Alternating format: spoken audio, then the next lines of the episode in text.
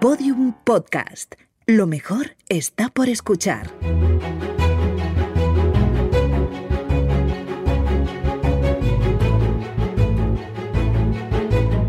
Historia de España para selectividad.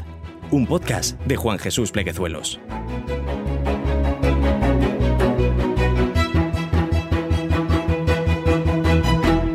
Bienvenidos, amigos y amigas, a Historia de España para selectividad mi nombre es Juan Jesús Pleguezolo, soy profesor de Historia de Instituto y de verdad que tengo que deciros que es un honor y una alegría estar aquí con todos vosotros, porque me lo paso muy bien y voy a intentar hacer las cosas lo más llevaderas posible a esos estudiantes de segundo de bachillerato que están en esa durísima travesía que va a terminar en selectividad.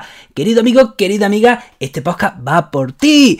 Antes de empezar con el programa de hoy, un recordatorio muy importante. Este episodio puedes escucharlo desde la aplicación de Podium Podcast, donde tienes acceso a un montón de podcasts de muchísima calidad y entre los que se incluyen unos cuantos de historia. También decirte que si quieres sacar el máximo provecho de tu tiempo de estudio, puedes conseguir mi libro Los 10 hábitos del estudiante exitoso en mi blog www.elprofesorinquieto.com. Bueno, empecemos con el programa. Vamos a hablar de los principales proyectos de reforma del Conde Duque de Olivares. Un tema interesante, un tema apasionante, a la par que triste, como siempre, tantas veces en nuestra historia, nuestra historia cíclica. De repente llega alguien que intenta reformar el país, intenta modernizar el país y no se le deja, no se le permite. Y eso fue lo que le pasó al Conde Duque de Olivares. Tenemos que decir que tenía honestas intenciones, pero de nuevo, de nuevo su intento de reforma, su intento de modernizar el país, su intento de, bueno, pues de que esta sociedad tirase para adelante, no, no, no, naufragan, naufragan, bueno, como tantas veces en nuestra historia. Miren, empezamos recordando algunos conceptos muy importantes. Tenemos que hablar, tenemos que recordar que tenemos a los Austrias mayores y a los Austrias menores. Decimos que los Austrias mayores son Carlos I y Felipe II. Le llamamos los Austrias mayores porque son los monarcas austrias con más poder en España. Luego tenemos los Austrias menores, Felipe III, Felipe IV y Carlos II. Y decimos que estos son los Austrias menores porque son los que menos poder tienen o son, los reyes que bueno, van llevando poquito a poco al imperio español a, su disolución, a, la pérdida de la hegemonía y van, llegando, y van llevando al imperio a la absoluta decadencia. Y sucede que Felipe III, con Felipe III empieza el desastre. Recordemos que Felipe III, bueno, pues era un nini, ¿de acuerdo? No tenía muchas ganas de trabajar, así que ¿qué es lo que hace Felipe III? Delega el gobierno del imperio en unos superministros, en un superministro llamado Valido, ¿de acuerdo? Entonces, durante el reinado de Felipe III hubo dos válidos, primero el duque de Lerma y luego su hijo el duque de Uceda. ¿Qué tenemos que decir de estos válidos que fueron ministros o válidos, como se decía en la época con Felipe III? Que eran unos corruptos, que eran unos corruptos. De hecho, el duque de Lerma, o sea, llegó a trasladar dar la capital de Madrid a Valladolid solo por un por dar un pelotazo inmobiliario ¿eh? y le salió bastante bien. Luego eh, retornó la capital a, Madrid. O sea, esto era lo que teníamos en España.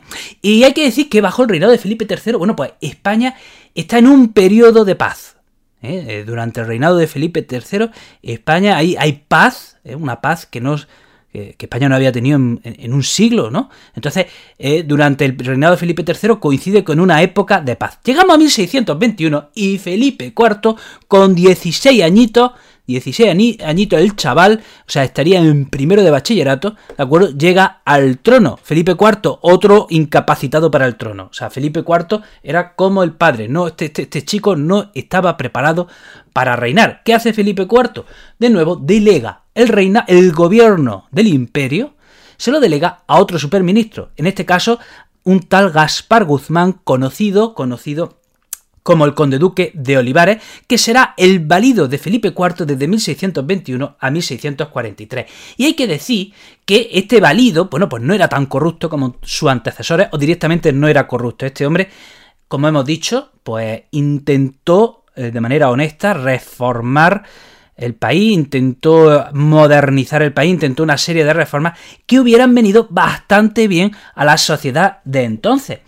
Eh, para, para, empezar, eh, bueno, eh, hemos dicho que durante el reinado de Felipe III hay paz, hay paz, pero llega el reinado de Felipe IV y se reanudan los conflictos internacionales. España de nuevo se ve envuelta en diversos fregados que ni le iban ni le venían, pero que bueno, ahí estaba España que pasaba por ahí y se mete y, salimos trasquilados. Eh, por ejemplo, eh, el conde duque de Olivares bueno, para restituir, para restituir ese prestigio que estábamos perdiendo, bueno, pues volvemos a, volvemos a la gresca. Y, resulta que en 1621 termina la tregua que se había pactado en las Provincias Unidas, o sea, Holanda, para que nos entendamos, ¿eh? Eh, o sea, en 1621 termina la tregua de 12 años que se había pactado con las Provincias Unidas en 1609. ¿Eh? Esa es la famosa tregua de los 12 años. Termina en 1621. ¿Por qué termina esa guerra? Pues porque en ambos bandos, en ambos bandos querían guerra. En ambos bandos había, había gente que estaba calentando el ambiente para que se llegase a la guerra, entre ellos el conde duque de Olivares. Él quería, quería realmente eh, que se reanudase el conflicto. Eh, pasa también que en Europa estalla la guerra de los 30 años, eh, que va de 1618 a 1648. En principio, esa guerra perjudicaba a los Austrias de Centro Europa. A, España ni le iba ni le venía esa guerra, pero España acude a esa guerra para ayudar, bueno, pues a sus aliados, a sus familiares, eh, y, madre mía, o sea, España va a ayudar a su aliado, ¿eh? va a ayudar a su aliado en una guerra en la que no tenía interés. Resulta que la guerra termina en 1648 y nuestros primos, a los que habíamos ido a ayudar, luego nos dejaron tirados contra Francia. ¿eh? Así fue. España va a ayudar a sus primos del centro Europa y cuando termina la guerra España se queda sola contra Francia y es derrotada. ¿eh? España pierde, pierde en esa paz de los Pirineos y por ejemplo perderá el Rosellón y la Cerdeña. Entonces esto en cuanto a política exterior, ¿no? Hemos dicho que se reanuda la guerra ¿eh? contra las Provincias Unidas y también, y también España va a la guerra de los 30 años que luego continuará por su cuenta contra Francia. Y ahora, ¿qué hace el conde duque de Olivares a nivel interno para fortalecer la monarquía? Bueno, pues intenta perseguir la corrupción. Recordemos que los antecesores de, eh, del conde duque de Olivares, el duque de, el, duque de Lerma y el duque de Uceda, eran unos corruptos Así que, pues, bueno, pues la, corte entera estaba infectada, así que el conde duque de Olivares intenta de manera honesta limpiar la corte de corruptos y, bueno, pues al final lo que hace es ganarse enemigos. Intenta también, pobrecillo, es que me entra la risa, es que me entra la risa de leer esto. Ay, intenta reeducar a la sociedad para que vean bien el trabajo. Miren, en aquella época, eh, los nobles no trabajaban, y los nobles no pagaban impuestos. Y los nobles eran los admirados, la gente más admirada por la sociedad. ¿Por qué? Porque eran ricos y no trabajaban. Al final, ese es, el anhelo más profundo de todo el mundo, ¿no? El ser vivir muy bien sin dar un palo al agua, o por lo menos de buena parte de la sociedad. Entonces, los nobles eran los más admirados. Entonces, trabajar, trabajar era una seña, eh, era, era, era, era señal de que eras pobre, de que necesitabas ganarte eh, ganarte la vida trabajando. Y eso era una cosa que estaba muy arraigada en la mentalidad española. No así, no así en el norte de Europa. En el norte de Europa el trabajo era un, valor en alza, ¿de acuerdo? Bueno, pues el Conde Duque de Olivares intenta, intenta reeducar a la sociedad para que vea el trabajo como un valor, que, que valoren el comercio como algo bueno, por supuesto fracasa, por supuesto fracasa, ¿no? Y vamos ya a Mm, sus reformas estrellas. En 1624 redacta un texto que se llama el Gran Memorial dirigido al rey Felipe IV. ¿Y que intenta? ¿Qué es lo que pide? Que todas las leyes de los distintos territorios del reino, del imperio, se unan, se unifiquen bajo las leyes de Castilla. Porque en España cada reino tenía era autónomo, digamos, y tenía sus propias leyes, tenía sus propias cortes, tenía eh, su propia tradición. Bueno, pues eh, lo que intenta, lo que intenta el conde duque de Olivares es que todos los territorios, todos los reinos sean unificados bajo una sola, bajo una sola ley que sea, eh, y propone, propone eh, como ejemplo, la ley de Castilla. por supuesto, bueno, pues tampoco le sale bien. Y hay otra, otro proyecto, otro proyecto, que es la unión de armas. Recordemos que España ha ido, ha ido a la guerra de los 30 años. O sea, España está, se acaba de meter en un pedazo de conflicto que casi, casi, salvando la distancia, la guerra de los 30 años es casi una, como una guerra mundial, ¿no? Entiéndanme, ¿eh? donde toda Europa está envuelta en esa guerra. Entonces España ha ido a esa guerra y al conde duque de Olivares se le ocurre, bueno, pues que haya un ejército permanente de 140.000 hombres. Ojo, a el, 140.000 hombres que en los que un ejército de 140.000 de 140 hombres en los que participen todos los reinos del imperio en los que participen todos los reinos del imperio de manera proporcional según la población que tengan. Porque hasta entonces, quien sostenía el peso del ejército era Castilla. Entonces se le pide al resto de territorios que también aporten hombres al ejército. Eso es lo que se llama la unión de armas. Bien, bueno, pues mal, mal, mal. Se lía, se lía parda, se lía pardísima. Fíjense. Las Cortes de Aragón aprueban a regañadientes la unión de armas. Muy bien, perfecto.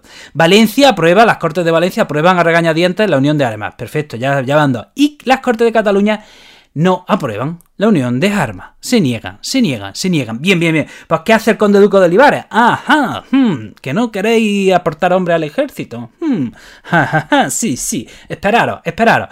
¿Y qué hace? Bueno, pues recordemos, ¿no? Que hemos dicho, estamos en la guerra de los 30 años, el enemigo, uno de los enemigos de España es Francia. Bueno, pues ¿qué hace el conde Duco de Olivares? Manda a los tercios a Cataluña para desde allí atacar a Francia. ¿Qué es lo que está haciendo? Abrir un frente con Francia por Cataluña. ¿Para qué?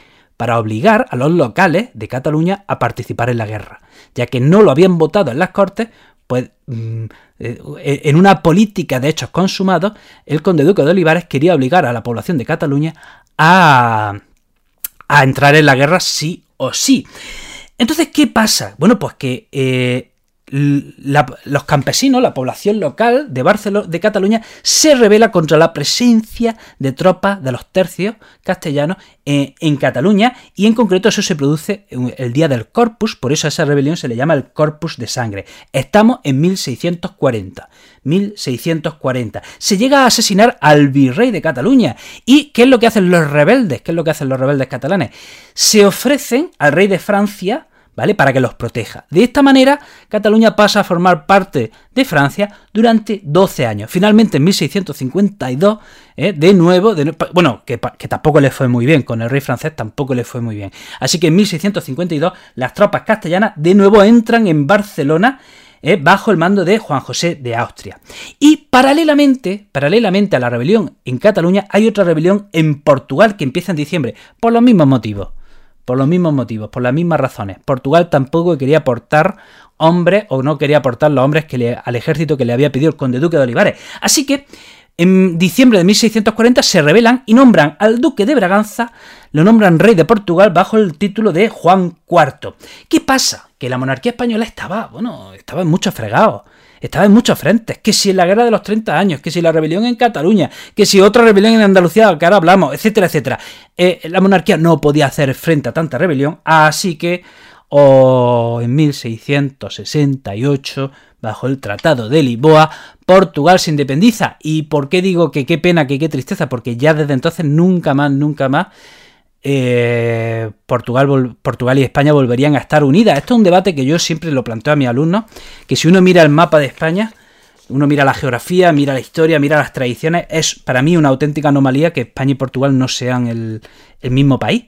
¿eh? Y aquí en 1668 es cuando nos separamos para siempre, ¿no?